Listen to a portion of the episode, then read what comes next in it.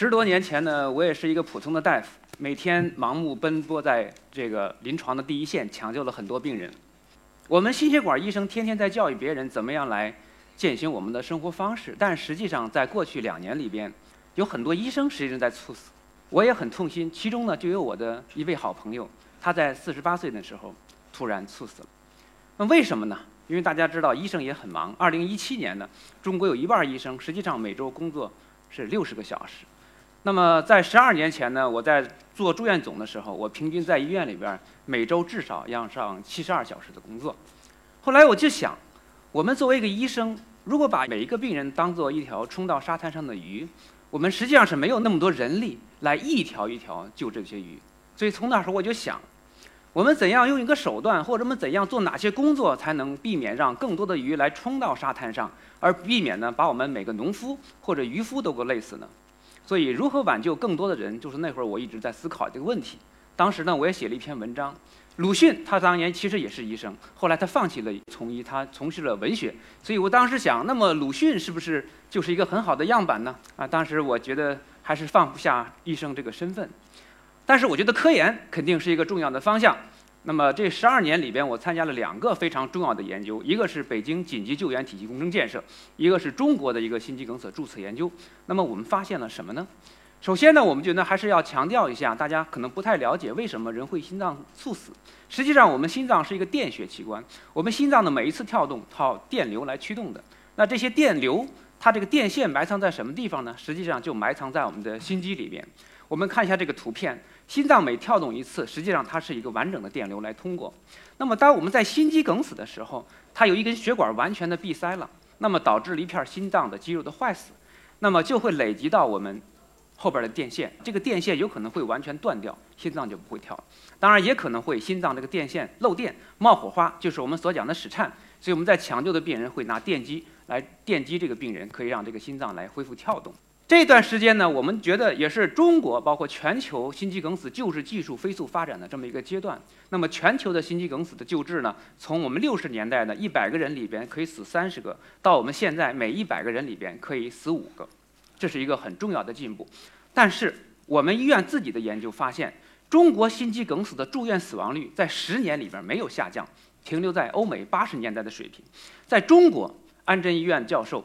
发表了一篇文章，他计算出来，即使所有的医院都能实施高质量的救治，也仅能多挽救不足百分之十的心肌梗死的患者死亡。我想这是一个很悲哀的事实。为什么会这样？我们首先要明确一个概念，那么心肌梗死是一个时间依赖性的疾病，它在三小时之内我们救治的黄金时间，大概呢百分之五十都会在三小时之内死亡。那么随着时间的延长呢，它的这个死亡率会降低。所以我想。怎么把这个死亡率降低？实际上就是怎样让病人得到最有效的救治，在最短的时间内得到最有效的救治。那么中国实际上三分之二的病人他都死在了院外，他没有到达医院。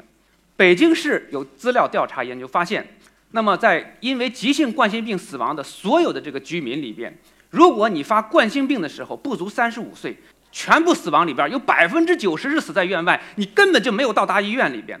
三十五岁到六十五岁里边，他是百分之八十死在院外，老年人是百分之七十死在院外，所以越是年轻，你发生急性冠心病，他越有可能是院外死亡。这说明什么问题？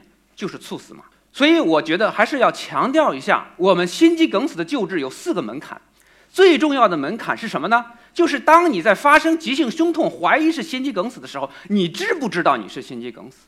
这是一个最简单、最普通。最有效的一个方式，你如果你不知道，就不能采取一个正确的方式。第二，你怎么处理，是吧？你是在这等一等，休息一会儿，你是吃点药，你还是去打电话，你还是让孩子回家？最重要的是什么？是呼叫救护车啊！救护车是第三关。那么救护车知不知道把你转到哪家医院里边去？是盲目的转运，还是非常迅速的转到一个救治条件非常好的医院？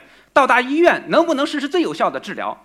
不要以为我们到了第二关或者第三关，我们就能够活下来，还有很多障碍。第一，我们先说第一个场景，在发病的时候，中国半数心肌梗死患者在发作时不知道自己是心肌梗死，你自己不知道，你怎么能启动治疗？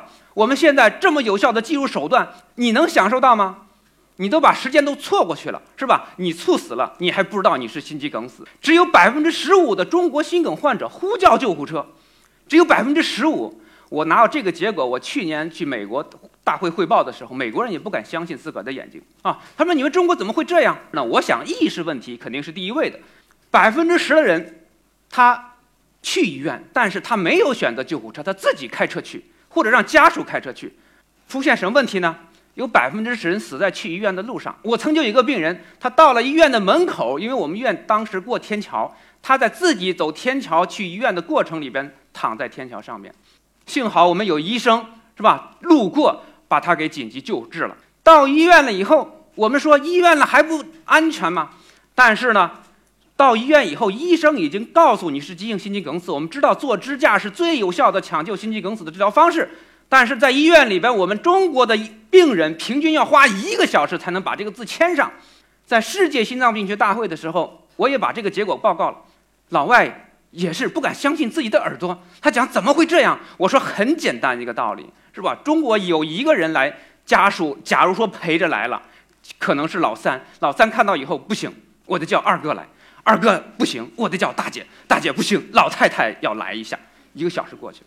当然了，我到现在目前我们做的研究，在中国目前也是唯一的一个在社区居民里面调查，如果你得了心梗，你知不知道你该做什么治疗呢？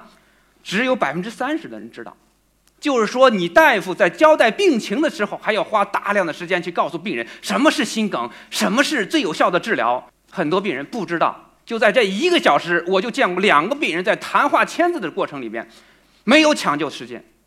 我们普及一下啊，百分之九七十五的心梗病人，他最重要的特征就是剧烈的胸痛或胸闷，伴有大汗，一过性的三到五分钟。如果他也是这样的症状，虽然是已经好了，也要值得警惕，啊，我就用这条原理救治了我的一个好朋友。硝酸甘油速效救心丸可以缓解症状，你可以用，但是它不能挽救生命，它只能是缓解症状。不要有侥幸心理，即便你是半夜，你也要坚持去医院看一下。很多人就是因为不愿意麻烦病人，失去了救治的机会。碰到这些问题，我觉得单纯做科研也是不够，教育可能还是我们中国心血管病它的怎样来预防和怎样救治的最重要的一个理念。所以我后来也啊有两个报纸的这个副总编，一个杂志的编辑部主任。那么我自己有个博客也超过了一个亿的阅读量。但是我们没有问清楚一个问题，就是很多名人和医生看起来都很好，为什么他们会猝死？他们看病难吗？医生看病难吗？名人看病贵吗？不会，原因是什么？我这里边要纠正一个非常重要的观念，很多人认为你心脏的血管闭塞就像这个图片一样，是一点一点的堵死的嘛？不对，这是一个完全错误的概念。心脏病发作是什么样子？就看这张照片，它是一个非常看起来没有很狭窄的血管上突然一个这个火山爆发。火山在什么地方呢？它实际上长在我们的血管的壁上。我们讲医学上叫斑块，我们叫老百姓可以叫做垃圾，实际上就是我们血管里生的锈。这就是一个真实发病时的一个照片，它实际上就突然长出来这个血栓，就是因为有它的这不可预测性，所以我们猝死的预防是非常难，国际上也没有办法。那么健康人初次发生冠心病，我刚才说了，每十个人就有一个人猝死，四个心梗。为什么？就是你的血管看起来还没有那么狭窄的时候，突然火山爆发。所以不要等到我有心绞痛了，我才想到我要去医院看病，那就晚了。因为生命在十个人初次冠心病发作里边，他有一个人就没有救治的任何时机。这其实是机体的一个代偿性的机制，它就是因为在动脉粥样硬化的过程里边，它首先向外长，实在是不行了，它长不到外边了，因为太多的垃圾了，它才往血管里边走。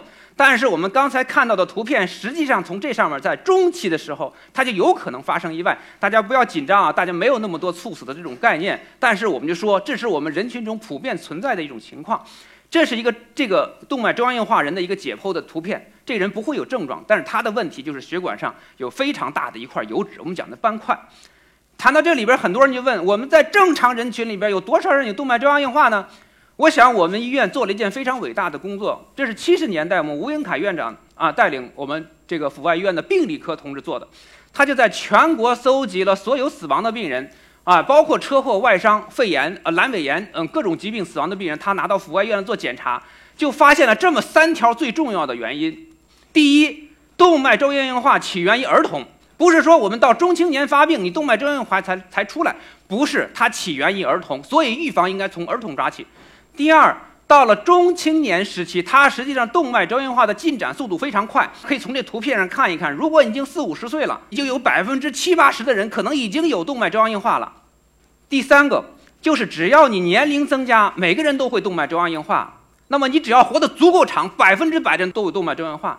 但是我们也看到很多高寿的人，他有动脉粥样硬化，也有黄色的这个狭窄，实际上他非常健康。所以人是可以和动脉粥样硬化和平和谐相处的，不要做那么多的呃这个顾虑。好，我们再强调，为什么很多中青年人血管狭窄不严重，却发生了猝死？老年人七八十岁、八九十岁高龄的人有严重的动脉粥样硬化还活着，这个问题怎么来解释？好，我们先讲一个案例。这就是一个老先生在公共汽车上，因为一个小伙子不让座，啪啪啪啪四个耳光扇了小伙子四下，结果自己猝死。为什么？这个研究，我个人认为也是跨时代的一个研究。这是我们的一个课题组参与的国际研究。他就讲九成心肌梗死可以预测，但是我要问大家一个问题：你要告诉我哪三个原因最重要？大家知道吗？第一个，我想大家可能能猜得出来，就是高脂血症。第二个就是抽烟，中国百分之五十的男的抽烟。第三位是什么？紧张压力大，很多人都把这个问题给忽视了。至于说高血压、糖尿病，包括运动不足、水果蔬菜少，都是，但是他还往后排。那么美国他就出了一个主意，他说预防心脏病呢有七个法则。那七个法则其实很简单：运动、饮食、体重、不抽烟、血脂、血压、血糖。但是他没有提压力的问题。中国该怎么办？我想呢，中国有自己的传统的智慧。这个智慧是什么呢？上。十多年前呢，这个中国有几位名人在争，他认为上火是中国独有的一个没有证据的民间的一种说法，没有任何科学依据。他说国外完全没有。后来我翻了翻资料，我觉得国外是有。它国外实际上就是什么呢？inflame，英文叫放火，对吧？inflammation，英文叫什么？炎症。实际上炎症嘛，红肿热痛，只要有炎症，它就是红的。所以，我想这是一个世界上的认知。这两个图片实际上说明了是我们发炎的血管的情况。所以你可以看到那个血管壁上，它实际上是红色的。那么炎症有什么危害呢？炎症有三大危害：第一，可以让我们动脉粥样硬化加重；第二呢，可以破裂。我们可以看到这里边有一个纤维帽，纤维帽是最重要的膜，这个膜能保证它不破裂，就不不发生这个火山爆发。一些老百姓经常讲啊，我们动脉硬化了怎么办？喝醋？哎，喝醋不行，喝醋只能烧胃。嗯。然后还有一个呢，如果你炎症比较明显的话，你这个把纤维帽破裂了以后呢，特别容易长血栓，哎，它就促血栓形成作用。那么在我们生活里边有哪些因素可以上火呢？实际上都很简单。从饮食角度来讲，过咸的东西、过甜的东西、过油腻的东西，对吧？水果蔬菜少，这些都是啊。然后啊，我们把讲的这个吸烟的问题。压力大的问题，精神情感的问题，包括我们这个休息睡眠不足，睡觉实际上让我免疫力恢复。你免疫力不能恢复，它就老有炎症，就促进我们动脉粥样硬化的发展。压力其实也在这个范畴里边。我们再来看一看着急上火会有什么危害。第一，愤怒可以使我们心脏病风险在两小时内上升百分之七百五。我有一个病人，他在吃饭的时候跟他姑娘发生严重剧烈的争吵，然后呢就胸痛到医院里，诊断为心肌梗死，马上做造影，一发现血管是好的。但是这个病人还心脏破裂了，怎么解释？就是他因为严重的这种这个过激的行为，让这个血管严重的收缩。虽然没有狭窄，但是呢，他也造成大面积的心脏坏死。还有一个高管在我们医院，因为年轻，怕他长期吃一些抗凝药物，出好心给他瓣膜修补了一下，没有给他换成金属瓣儿。结果他回去在上班的时候又发脾气，结果一下瓣膜又破了，花了十多万受了罪，白做，还不如给他割一金属的呢。如果你去炒股。那么，在这个股市里边，不管你是涨你还是跌，你的冠心病死亡风险都增加。为什么？你不管你是高兴也好啊，你是失望也好啊，都在于你情绪的波动。那么，我们有研究也可以看到，孤独的危害跟每天抽十五根烟是一样。敌意增加百分之十九的心脏病的风险，心怀恶意增加一倍的死亡风险。所以要做好人做善事。夫妻吵架十五分钟影响健康。另外，我们来看呢，善良的女士死亡风险降低。有生活目标的人，死亡率降低；心怀感恩，明显改善身心健康；乐观者，健康程度增加一倍。这其实就是我们应当去执行的。这不是说我们什么防身、什么保健，这是我们生活的智慧。所以，美国有一个人专门写了一本书，他讲心情好，心脏才会好。他说，现代医学最大的悲哀就是把心脏看成了一个机械泵。半数冠心病不是死于高血压、糖尿病、高脂血症，而是死于我们的敌意情绪。心血管，它这个心脏有智慧，它可以跟我们全身的器官沟通，是吧？治疗心脏病的最好的药物不是他汀，不是阿司匹林，而是乐观爱。这其实我并不是说，我并不是说我们想去用。那我们古老的智慧去印证我们现代的知识错，这些智慧是我们古老的这个中国人创造出来的，只不过是中国的智慧被我们现代的科学所证明。这就是我们所讲的心身疾病，就是心理疾病会影响到躯体，对吗？当然，躯体病也可以影响到心理。我们包括高血压、冠心病、心肌梗死，实际上都是我们所讲的心身疾病，或者叫身心疾病。我们孔子怎么讲的？仁者寿，大德必有其寿，对吧？我们多少年前我们就提出来了。中医讲，心乱则百病生，心静则万病息。但是看看我们现在的人心，整个人的情绪全被这个啊浮躁的心情所埋没。我们《道德经》是怎么讲的？五色令人目盲，五音令人耳聋，五味令人口爽。但是它对你的身体有好处吗？没有好处。所以我们中国讲内圣外王。什么叫正心呢？去除不安情绪，不被物欲蒙蔽，保持心灵安静，提高我们的品德修养。我们内圣外王是我们中国最伟大的养生智慧，是吧？我们中医的心，中国的心不是心脏，它心主神明，它不单包括心脏，也影响我们的情绪，对我们的生活幸福感很重要的意义。它还能体现我们自己的生命价值。所以我们讲下医医病。如果你作为一个医生，你天天讲支架是药片、手术刀，你就是下医。如果你是一位中等的医生，你要关注病人的这个行为，关注病人的思想，关注的是人而不是病，也不是药。如果你能做到上医，那么你无论是创造和谐而健康的环境，还是你能造福一方百姓，那都是伟大的医者。国外也发表了研究，他讲高寿秘诀有包括什么呢？饮食有节，第一个；第二个是什么呢？活得有价值、有意义，要跟社会去沟通。啊，喜欢锻炼，我们有灵性生活，有慈悲，有责任，有归属感，有关怀，保持健康体重，只有这一个是生活指标。所以最后我讲，我们老祖宗认为，我们作为一个人要为天地立命，对不对？所以我们《易经》中国的文化总起源怎么讲？天行健，君子自强不息；地势坤，君子以厚德载物。谢谢大家。